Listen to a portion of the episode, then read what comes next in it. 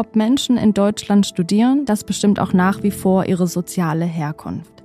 Denn die Wahrscheinlichkeit zu studieren steigt, wenn auch die eigenen Eltern schon studiert haben. Das zeigen zum Beispiel Zahlen aus dem Hochschulbildungsreport von 2020. Und zwar belegt der, dass fast 80 Prozent der Kinder aus Akademikerhaushalten ein Studium anfangen. Bei Kindern aus Nicht-Akademikerfamilien, also sogenannten Arbeiterkindern, sind es weniger als 30 Prozent. Und je weiter die akademische Karriere voranschreitet, desto mehr baut sich dieser Abstand aus. Von 100 Akademikerkindern promovieren sechs, von 100 Arbeiterkindern nur zwei. Und eine Promotion ist eben eine Voraussetzung, um später Professorin zu werden.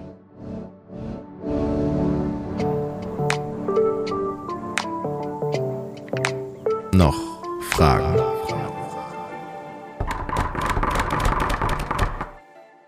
Auch Bettina Maisch ist ein sogenanntes Arbeiterkind, aber sie ist auch Professorin. Und begonnen hat Bettina ihre Karriere mit einer Ausbildung. Vor und nach ihrer Promotion hat sie lange in der Praxis gearbeitet. Heute lehrt sie Entrepreneurship an der Hochschule für angewandte Wissenschaften in München und mit Forschung hat sie selbst nie besonders viel am Hut. Ich möchte wissen, wie Bettina ihren, naja, vielleicht weniger klassischen Weg zur Professur gemeistert hat und wie sie ihre Professur heute gestaltet. Welchen Hürden sie dabei begegnet ist und wie sie die genommen hat. Sie erzählt es uns in dieser Podcast-Folge. Aus meiner Perspektive, die ich diesen Pfad gegangen bin, haben viele Situationen dazu geführt, was mir eher zufällig erschien, dass ich da hingekommen bin, wo ich jetzt bin. Ich habe mir auch viele Dinge einfach unbewusst abgeguckt und bin in dieses Umfeld reingewachsen. Schlimm ist es, wenn ich mich durch meine eigene Unsicherheit so beeinträchtige, dass ich mich überhaupt nicht bewerbe, weil dann habe ich von vornherein verloren. Und zu Beginn einer jeden Folge nehmen uns die Professorinnen mit zurück zu einem besonderen Tag, zu einem prägenden Ereignis oder einer emotionalen Situation, die sie in ihren Karrieren erlebt haben, der sie auf ihrem Weg beeinflusst hat und den sie immer noch bei sich tragen. Kurzum, sie lesen uns vor aus dem Tagebuch einer Professorin. Auch Bettina blättert für uns in ihrem Tagebuch zurück, zu einem Eintrag, den sie vor ein paar Jahren verfasst hat, als sie gerade in einem Seminar sitzt an der Uni in Berkeley in den USA. Das war nach ihrer Promotion. In ihrem Eintrag, da steht Folgendes.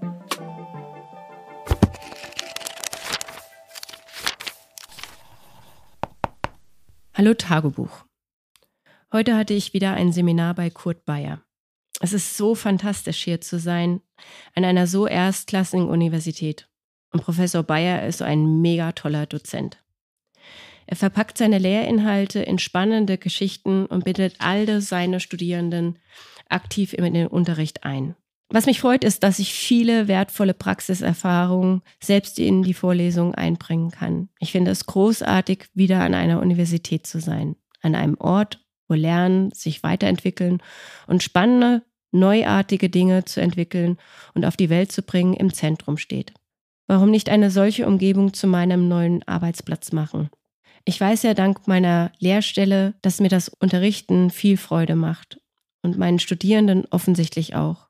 Wie cool wäre es, genau wie Professor Bayer Entrepreneurship zu unterrichten und so offen und interaktiv mit Talenten zu arbeiten. Wäre Professorin sein vielleicht auch was für mich?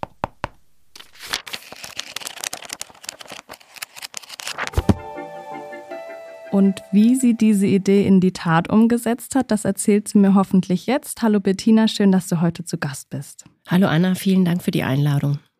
Du hast gerade vorgelesen, dass dir während des Seminars eines, wie du ja fandest oder findest, ganz tollen Professors die Idee kam, dass es doch vielleicht auch cool wäre, selbst Professorin zu sein. Und mich würde jetzt zu Beginn interessieren, wie es denn danach konkret weiterging. Also hast du die Idee einfach so in die Tat umgesetzt oder wie war das? Äh, da ich, dass ich jetzt Professorin bin, habe ich sie umgesetzt. Ja. Es war so, da kam natürlich auch ein Stück weit Glück äh, ins Spiel, äh, dahingehend, dass ein Professor, ähm, der, mit dem ich befreundet bin, mich auf eine Stelle an der Hochschule München und am Straschek Center aufmerksam gemacht hat. und äh, mich fragte, ob das nicht was für mich wäre. Und die formalen Ausprägungen oder beziehungsweise die formalen Voraussetzungen habe ich erfüllt und gleichzeitig auch geguckt, wie ich meine Chance erhöhen kann, angenommen zu werden. Worauf muss ich achten bei der Bewerbung? Worauf muss ich achten bei, wenn ich eingeladen werde, beim, bei der Vortragsart und der Vortragsausgestaltung? Und ähm, ich denke, zum einen war es, wie ich gesagt habe, Glück. Auf der anderen Seite natürlich auch die formalen Voraussetzungen waren bei mir gegeben und zum dritten eine gute Vorbereitung. Und dann hat es geklappt. Ja, sehr schön. Mir geht es immer so, dass ich trotz formalen Anforderungen und auch wenn ich die erfülle, manchmal doch unsicher bin und ob ich die Dinge schaffe. Ähm, wie geht's dir da? Wie war das ähm, bei deinem Karriereeinstieg? Also eine Professorin zu sein im Bereich Entrepreneurship war für mich auch ähm, eine Herausforderung dahingehend, dass ich Erfahrung im Intrapreneurship habe. Ich habe ja acht Jahre bei Siemens gearbeitet in der Vorentwicklung und da viele Projekte begleitet, umgesetzt. Und der Bereich Entrepreneurship war jetzt nicht meine gegebene Expertise. Und dort herauszuarbeiten, was ich mitbringen kann und warum ich eine geeignete Kandidatin ist, war nicht zwangsläufig erfolgsversprechend. Also das musste ich, diese Unsicherheit, okay, warum bin ich trotzdem geeignet für diese Stelle? Und eine gewisse Unsicherheit, sehen die das auch so, dass ich etwas mitbringe, was mehrwertbringend für sie ist? Die Unsicherheit ist da. Was ich halt denke, schlimm ist es, wenn ich mich durch meine eigene Unsicherheit so beeinträchtige, dass ich mich überhaupt nicht bewerbe, weil dann habe ich von vornherein verloren. Und ähm, dann zu gucken, wie kann ich mit Unsicherheit umgehen. Das ist etwas, was mich schon seit vielen, vielen Jahren begleitet.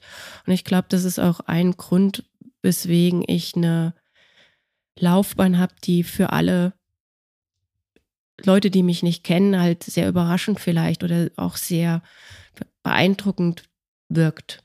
Ohne jetzt angeben zu wollen. Also ich denke, ich habe viele Stationen, die sehr begehrenswert sind und ähm, davon zeugen, dass es eine, eine, eine Karrierepfad war.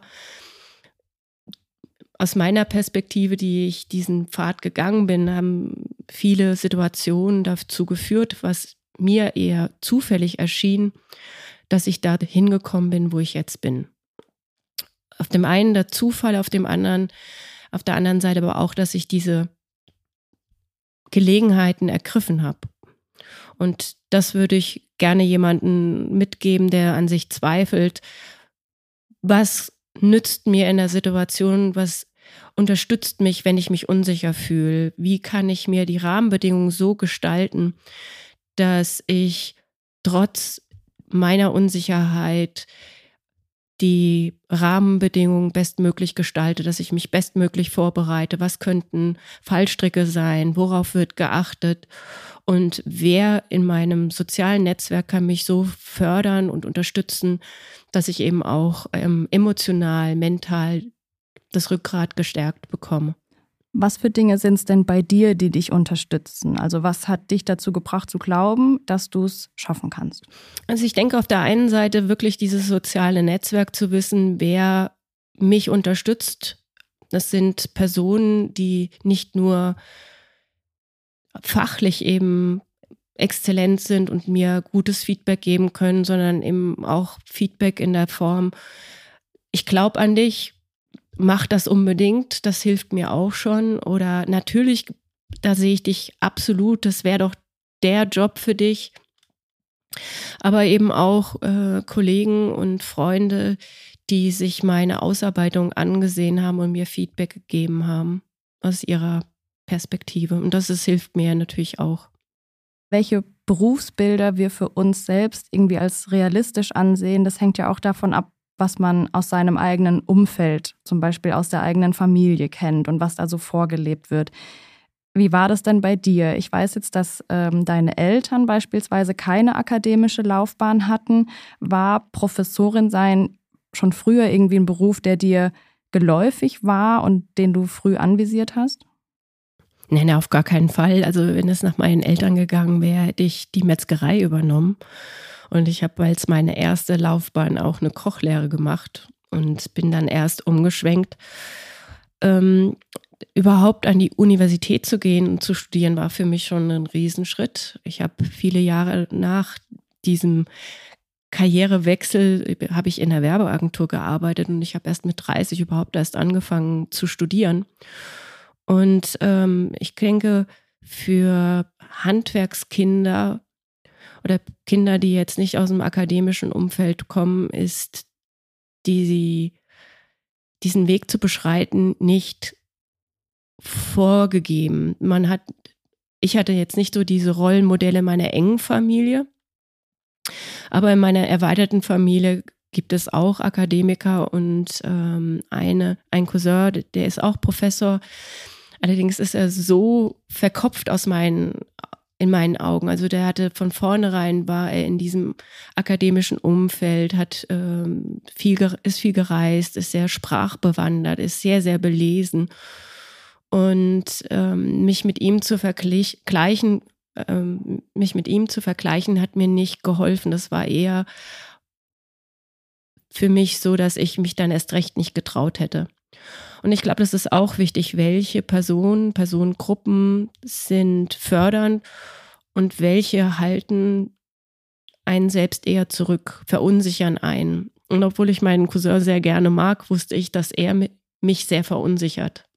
Ich würde gerne nochmal auf quasi deine Anfänge in der Uni-Welt zurückkommen. Mhm. Abseits von den, ich nenne es jetzt mal fehlenden Vorbildern, ähm, was so eine akademische Laufbahn anging. Mhm. Hast du an der Uni, in welcher Position auch immer, Nachteile erlebt dadurch, dass du ein sogenanntes Arbeiterkind bist? Und wenn ja, welche waren das? Bei Gesprächen mit anderen Arbeiterkindern ist mir das aufgefallen, so dieses Selbstverständnis, was man selbst ist und was man kann, ist anders bei einigen Akademikerkindern zu Arbeiterkindern. Und äh, was man sich selbst zutraut und wie man sich in bestimmten Kreisen fühlt. Und ich glaube auch, dass es bei einigen Arbeiterkindern eben nicht üblich ist, dass die Eltern ähm, Gäste einladen und dass man vielleicht äh, schon seit, von sehr klein an eine, eine, Rede halten muss. Also bei meinen Eltern kam das definitiv nicht vor. Aber das habe ich eben bei Kommilitonen erlebt, die aus einem besseren Elternhaus kommen. Also es geht nicht nur um, um dieses ähm, Bildungsniveau, sondern eben auch in, in, in welchem finanziellen Rahmen das jeweilige Elternhaus ist. Und das kann natürlich sehr stark Selbstbewusstsein fördernd sein, muss aber nicht der Fall sein. Das kann natürlich auch sehr belastend für die jeweiligen Personen sein. Also das waren so die Nachteile, dass ich glaube, dass man, dass ich mich in manchen Situationen nicht wohlgefühlt habe oder verunsichert gefühlt habe. Wie hast du es denn schon damals geschafft, diese Unsicherheit zu kompensieren? Zum einen auch da wieder sich nicht abhalten zu lassen, nur weil man äh, nicht in eine Familie geboren wird, die das aufweist. Zum anderen sich Dinge abzugucken. Es gibt ja auch Seminare, die ähm, einen unterstützen, selbstbewusster zu werden oder wie ähm, übt man freies Reden oder wie präsentiert man sich besser. Ähm, Etikette ähm, ist, spielt da natürlich auch mit eine Rolle. Und allein in einem Umfeld zu sein, das in die Richtung geht, hilft ja auch schon. Also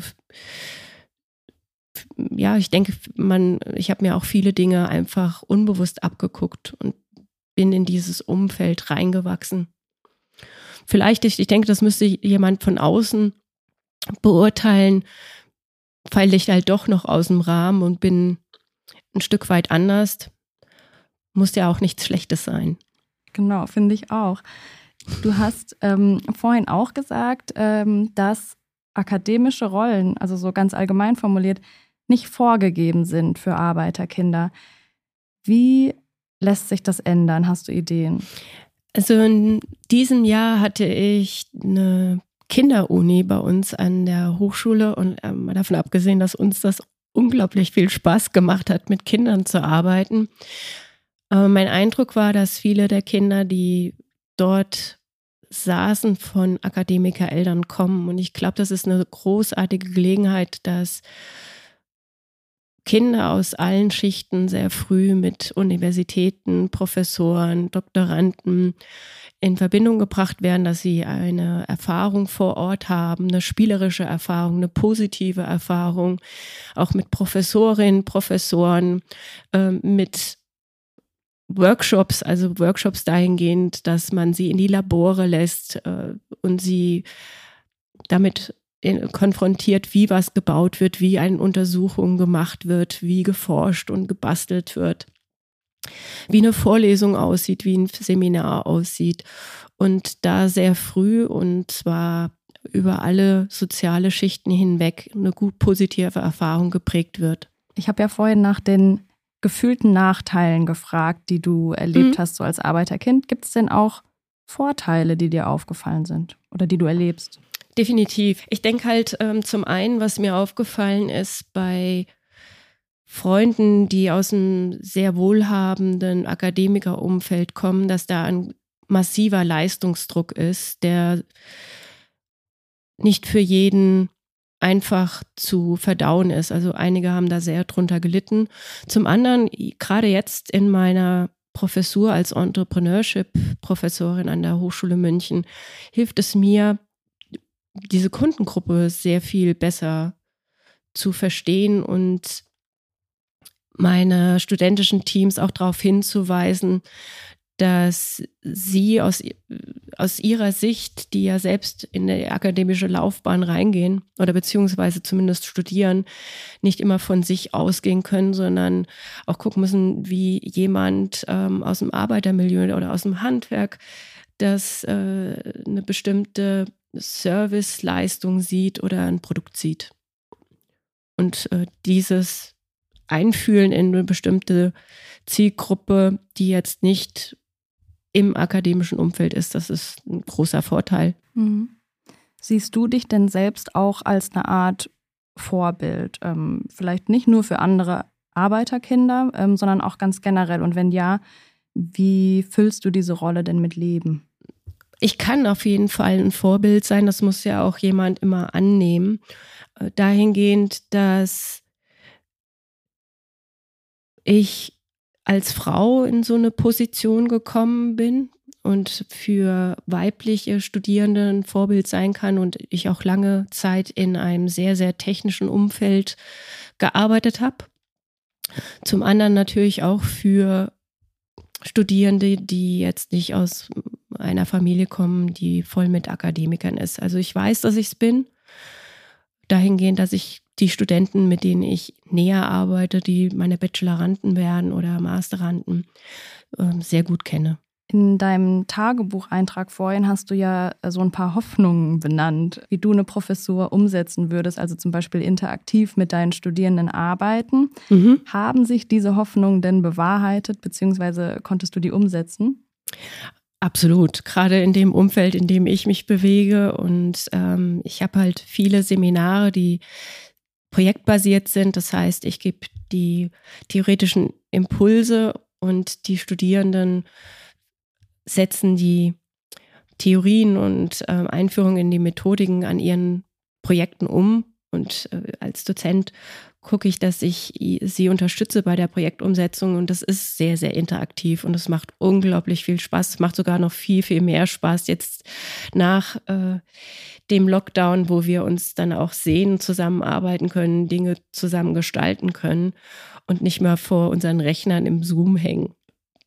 Also das ist, hat sich dieser Wunsch, äh, der an der Universität damals entstanden ist, sowas für mich auch als Arbeitsraum zu haben, hat sich 100 Prozent erfüllt.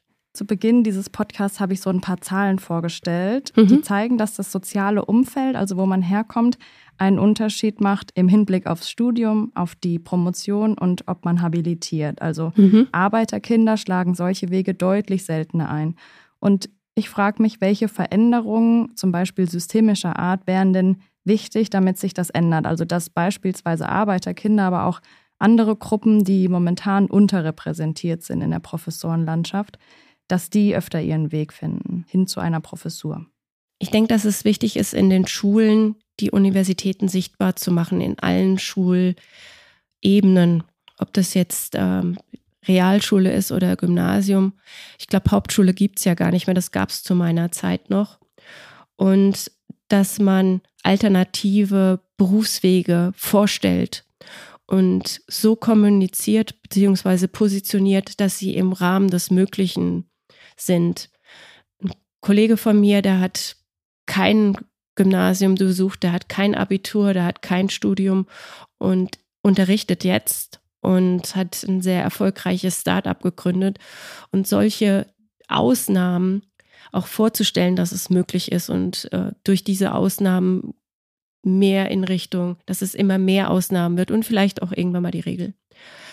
Und dass man Personen fördert, die als Mentoren und Inspirationsquellen dienen. Ich habe halt für mich festgestellt und auch in der Kommunikation mit Freunden, dass wir häufig so eine Begegnung mit einem Lehrer hatten, der uns geprägt hat, wie in dem Tagebucheintrag der Professor Bayer. Aber so habe ich viele Lehrer gehabt, die mich beeinflusst haben. Auch mein Bruder, der jetzt nicht studiert hat, aber durch ähm, eine bestimmte Lehrerin eben einen ganz sehr guten Berufsweg eingeschlagen hat und sehr glücklich damit wurde. Und äh, bei vielen meinen Freunden war es ein oder mehrere Personen. Und das ist halt, glaube ich, auch wichtig, dass es nicht nur diese strukturellen Veränderungen sind, die sowas fördern kann, sondern dass wir immer wieder Menschen auch brauchen, die uns begleiten, die uns inspirieren, die uns den Rücken stärken. Und solche Menschen auch den Raum zu geben und sie in ihrem Machen zu fördern. Was ich festgestellt habe, es hat mich auch rückblickend so gefreut, als Studierende zu mir gekommen sind und sich bedankt haben oder mir dann auch vermittelt haben, wo sie jetzt sind und was mein Beitrag dazu war. Und genauso habe ich es auch gemacht mit äh, vielen meiner Professoren, ihnen das zu spiegeln, was sie für mich bedeutet haben. Ob das jetzt der Professor Bayer war oder der Larry Leifer in Stanford oder die der Herbst aus der Universität der Künste. Da gibt es einige, denen ich so viel zu verdanken haben, habe und ja, das, diese Dankbarkeit auch zum Ausdruck bringen. Ich glaube, das ist wichtig. Liebe Bettina, vielen Dank fürs Gespräch. Danke auch dir, liebe Anna. Professorin oder Professor sein. Da denke ich zuerst an viele Jahre in verschiedenen Stationen an der Uni, gefüllt mit viel Forschung, purer Wissenschaft und Lehre. Aber ich habe spätestens heute gelernt, das muss nicht so sein. Es führen auch weniger klassische Wege zur Professur, ebenso wie bei Bettina. Und klar, ein paar formale Voraussetzungen, die gibt es, aber die sind vielleicht gar nicht so unerreichbar, wie man denkt oder wie ich lange dachte. Das machen mir Vorbilder wie Bettina bewusst. Vorbilder im Hörsaal.